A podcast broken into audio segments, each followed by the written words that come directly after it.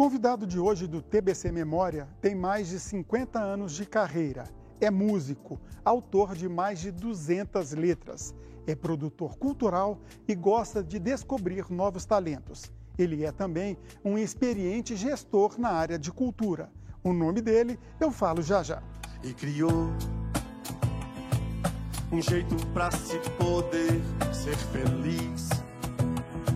E se inventou Deus melhor que os meus, bem melhor que os nossos deuses. O nosso convidado de hoje é Carlos Brandão. Ele, que além de tudo isso que eu falei, é também jornalista.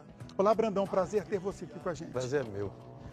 Onde começou o seu gosto, a sua paixão pela música, pela cultura? Olha, em Moçama, desvenda minha mãe. Sua eu... terra natal? É. Minha mãe ouvia rádio e aprendia a letra das músicas. Sabia todas. Eu achava que aquilo era um barato. Então, aprendendo letra de música, eu aprendi a gostar de letra e virei letrista. Tá, mas aí de Moçambique você veio para Goiânia, como é que foi a sua trajetória? Eu vim para Goiânia com 14 anos e com 17 eu conheci uma turma de compositores ali no antigo bairro Popular. Então, como eu sabia todas as, as letras, eles me faziam umas tocagens, umas ciladas. Eu passava e assistia um, um toca-disquinho assim, com algum disco antiquérrimo. Botava, Você sabe essa letra? Eu cantava a letra. A nossa amizade veio daí. Aí eu entrei no grupo, era o Silvio Barbosa, o Carlos Ribeiro, Márcio Cedro, uma turma de compositores, bem dos anos 60. E aí eu comecei a compor com eles. Comecei a compor com o Silvio e com, e com o Márcio. É, você falou, já citou, adiantou alguns nomes de parceiros Sei, seus aí. é. São mais de 200 letras e aqui 50 parceiros. Óbvio que não dá para lembrar Não. de todos eles, mas fala de alguns que, que te marcaram muitas parcerias. Olha, meus parceiros, digamos, depois dos anos 80, veio o, Ricardo Leão, o Gustavo Veiga, eh, Flávio Delísero, o Orton Macedo, Fernando Perillo. Esses, eu tenho de- dezenas, eu falo que se parceria musical desse AIDS eu estava morto há muito tempo, porque, sabe, eu sou promíscuo musicalmente falando. Eu trabalho com 70, 80 compositores diferentes. Nos bastidores, você me contou sobre um parceiro seu, Ricardo Leão, né, que você conheceu ele num festival, ele queria te conhecer. Como é que foi essa história com ele? Eu estava no Festival de Inverno de Paraúna, em 77, e ele chegou com os músicos eruditos para fazer um recital. E aí ele falou, cara, eu queria te conhecer, eu tenho um punhado de música, vamos, vamos ser parceiro? A gente fez duas canções na época, e as duas canções ele gravou de imediato, no estúdio aqui de Goiânia mesmo. E, aí a gente virou parceiro. e aí vocês ganharam ela no festival no Grêmio. Ganhamos o Grêmio e depois ganhamos a Grande Chance, que era um programa de televisão do Flávio Cavalcante. Também ganhamos o primeiro lugar. Bom, vamos explicar, principalmente para o público mais jovem, né? O Grêmio era um festival de música que acontecia aqui pertinho de Goiânia, em Inhumas, Isso, né? Que isso. agitava a cultura em Goiás, é isso, né? Isso. Nós ganhamos, é, eu nem lembro qual canção que nós ganhamos o Grêmio, sabe? Eu lembro que foi um troféu imenso. Eu falei, Ricardo, eu não quero troféu.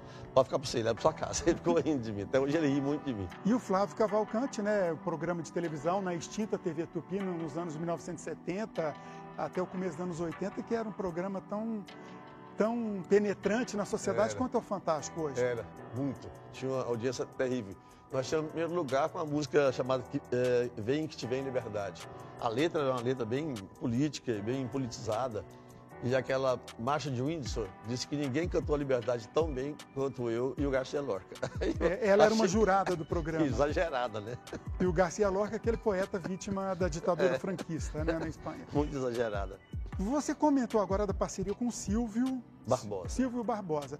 Você com ele, vocês ganharam um festival, participaram de um festival na Globo? Nós é participamos de um festival chamado Abertura, o Festival dos Novos, em 75.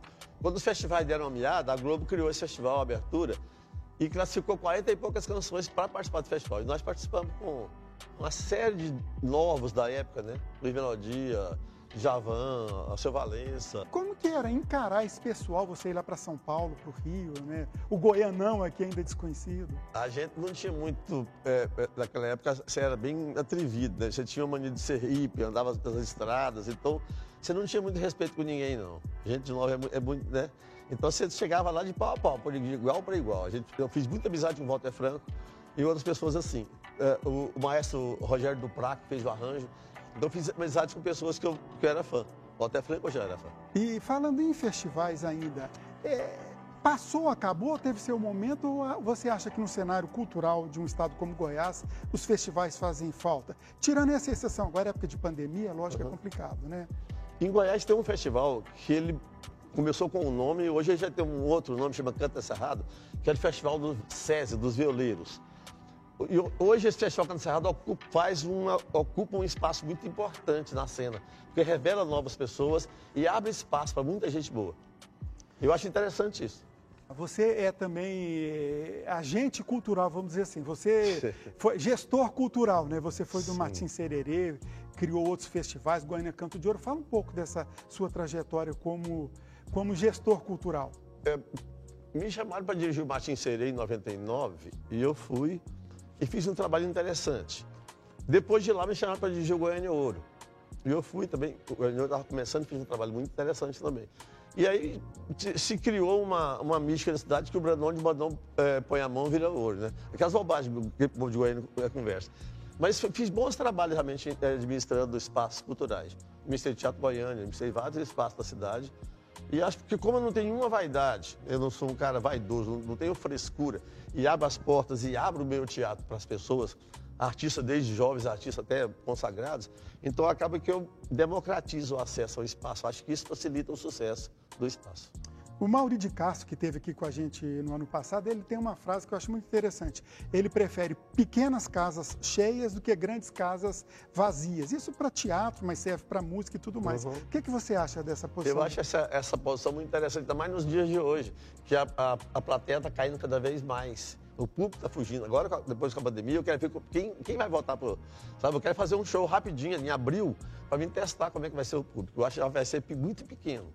Então, essa ideia do. Eu criei um teatro em Goiânia chamado a Casa da... lá na Casa das Artes, o Teatro Cici Pinheiro, 70 lugares, um teatro de bolso.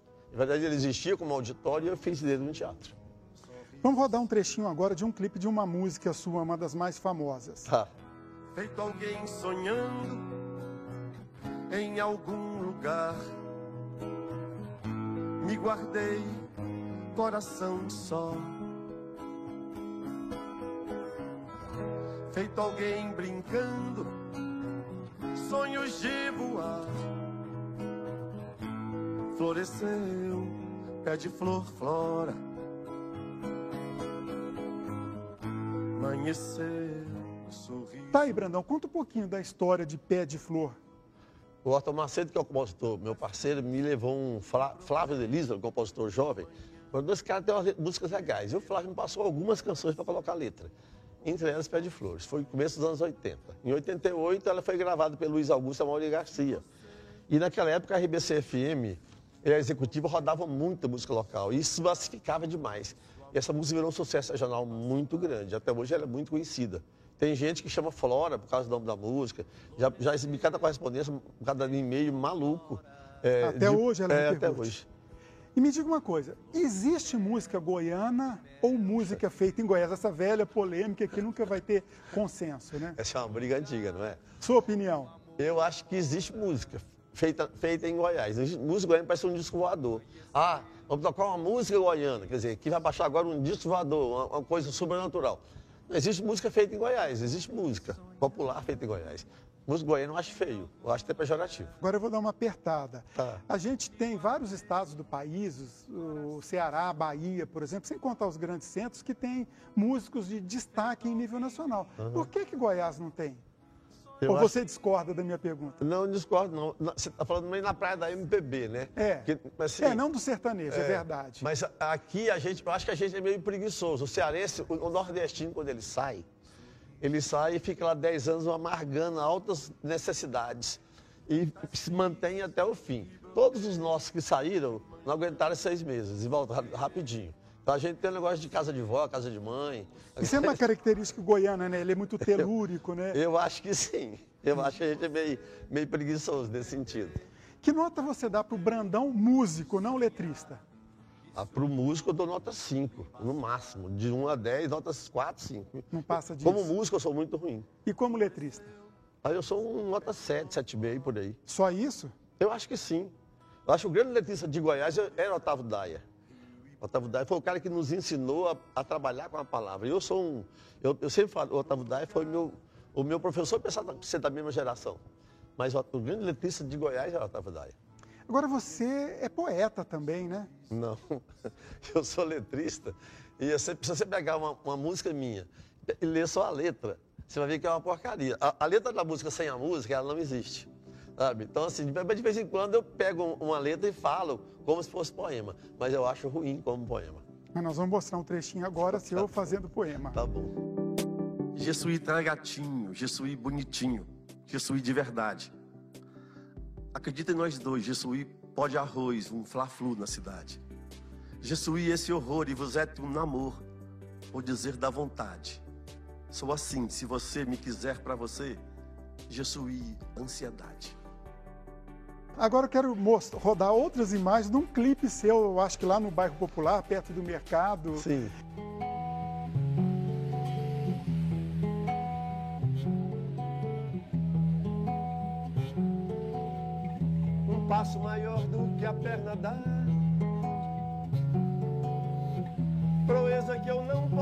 Fazer. Eu quis mostrar que era capaz qualquer loucura por você.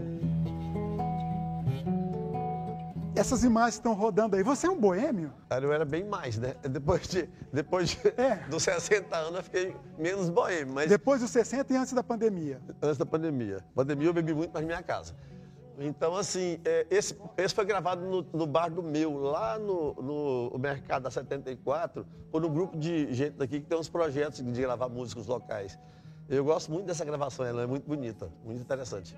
Pois é, mas dá resultado, por exemplo, gravar videoclipes é, em Goiás e de repente não são divulgados? Ou hoje as redes sociais é, dão esse, esse impulso necessário? Eu acho que dependendo de quem está colocando nas redes sociais, sabe trabalhar com aquilo, sabe é, é, é, divulgar bem ou pagar para atingir um público maior, dá resultado sim. A molecada mais jovem o pessoal que faz rap tem feito isso com qualidade que você pira. Pois é, você deu o gancho para o próximo tópico. Você tá, trabalha muito agora em descobrir novos talentos, com novas linguagens musicais. Você adiantou aí o rap. Como que é esse trabalho seu atual? Olha, eu trabalho há muito tempo. Eu, eu dirijo um espaço. Chega lá um cantor novo, quer fazer um show, pode fazer. Se você for ruim, o público vai, vai desvaiar, você, você vai ser esquecido rapidinho. Então, assim, eu não tenho problema de abrir espaço para gente nova. Desde os anos 80. Tá? Muita gente nova que está aí no mercado hoje, que está hoje, que é grande nome, Gilberto Correia, isso aqui. Começou lá atrás, eu, eu sempre achei genial, sempre trabalhei com gente nova. Hoje eu trabalho muito, porque hoje a música contemporânea daqui é mais o rap, o trap, sabe? Essa é a música contemporânea feita na cidade. Então tem compositores. Seria música urbana, você quer dizer? Música urbana. Nós temos compositoras e cantores, compositores e cantores, e você fala assim, caramba, isso não é daqui. Muito bom mesmo, muito bom mesmo. Mas essas pessoas estão atravessando o Rio Paranaíba, vamos usar essa expressão? Algumas já estão saindo. Acabou, um rapaz chamado Zonai acabou de ir para o Rio contratado por uma, uma produtora de lá. Quer dizer, tem muita gente, eles têm os caminhos deles. Brandão, último tópico da nossa conversa de hoje. Você é jornalista também, trabalhou muito tempo no Diário da Manhã. Como é que você entrou no jornalismo? Eu, em 77, estava no, no Festival de Inverno de Paraúna, e quando terminou, o cara que estava produzindo o festival, o Paulo Ramos, ele veio para Goiânia e criou o Top News. Isso em 78. E ele me contratou para escrever. Falei, Paulo, não sei escrever, eu escrevo tudo errado. Não, escreve, escreve, faz uma coluna de música. A partir daí, eu comecei a estar no jornal e depois me chamaram para o diário chamado para algumas revistas, outros jornais, trabalhei em vários, em vários é, é, jornais e, e, revistas da cidade. E você não se confundia, às vezes, é, sendo a notícia e sendo jornalista, né? Porque você vivia dando entrevista nos cadernos culturais, etc. É, é de vez em quando tinha essa, essa, confusão. Mas também era fácil, porque muita matéria que chegava e não tinha nenhum release, nenhuma informação, eu sabia quem eram as pessoas que iam participar daquele evento. Então, eu criava a matéria em cima do meu conhecimento da arte. Ah, do, já, já do métier, é, Do né? mercado. Brandão, e no sentido global, que avaliação você faz para o legado cultural de Goiás? Não só da música, mas em todos os aspectos. Olha, eu, desde que eu comecei, eu vim conhecendo grandes artistas em todas as áreas. Artes visuais, artes plásticas, artes visuais em dança, em teatro. Não vou citar nomes, mas a gente, desde Cirão Franco, sabe, até a pessoal da Quasa, gente, nós temos gente genial aqui nessa, nessa cidade na própria música, em todos os gêneros. Ah, o abandono não gosta de sertanejo, não. Eu, eu adoro qualquer gênero musical, desde que o cara seja competente e profissional. Então, assim, em todas as áreas nós temos pessoas interessantíssimas aqui. Você acha que nós goianos valorizamos pouco a nossa produção cultural, então? A gente, a gente procura conhecer pouco o que se produz aqui, porque o que tem aqui é de altíssima qualidade. A MPB feita aqui é de altíssima qualidade. Agora, para encerrar mesmo, nessa sua longa carreira musical, é, se você tivesse que tomar um outro rumo, qual rumo você tomaria ou você seguiria do jeito que está? eu seguiria o que eu, que eu, fiz até hoje. Eu acho que eu, nada do que eu fiz foi, foi ruim, ou, não, não, foi válido. Continuaria em Goiás? Ah, tudo me fez bem demais. Continuaria em Goiás, continuaria assim. Eu gosto daqui. E é um nome né, da nossa cultura. Infelizmente, da cultura.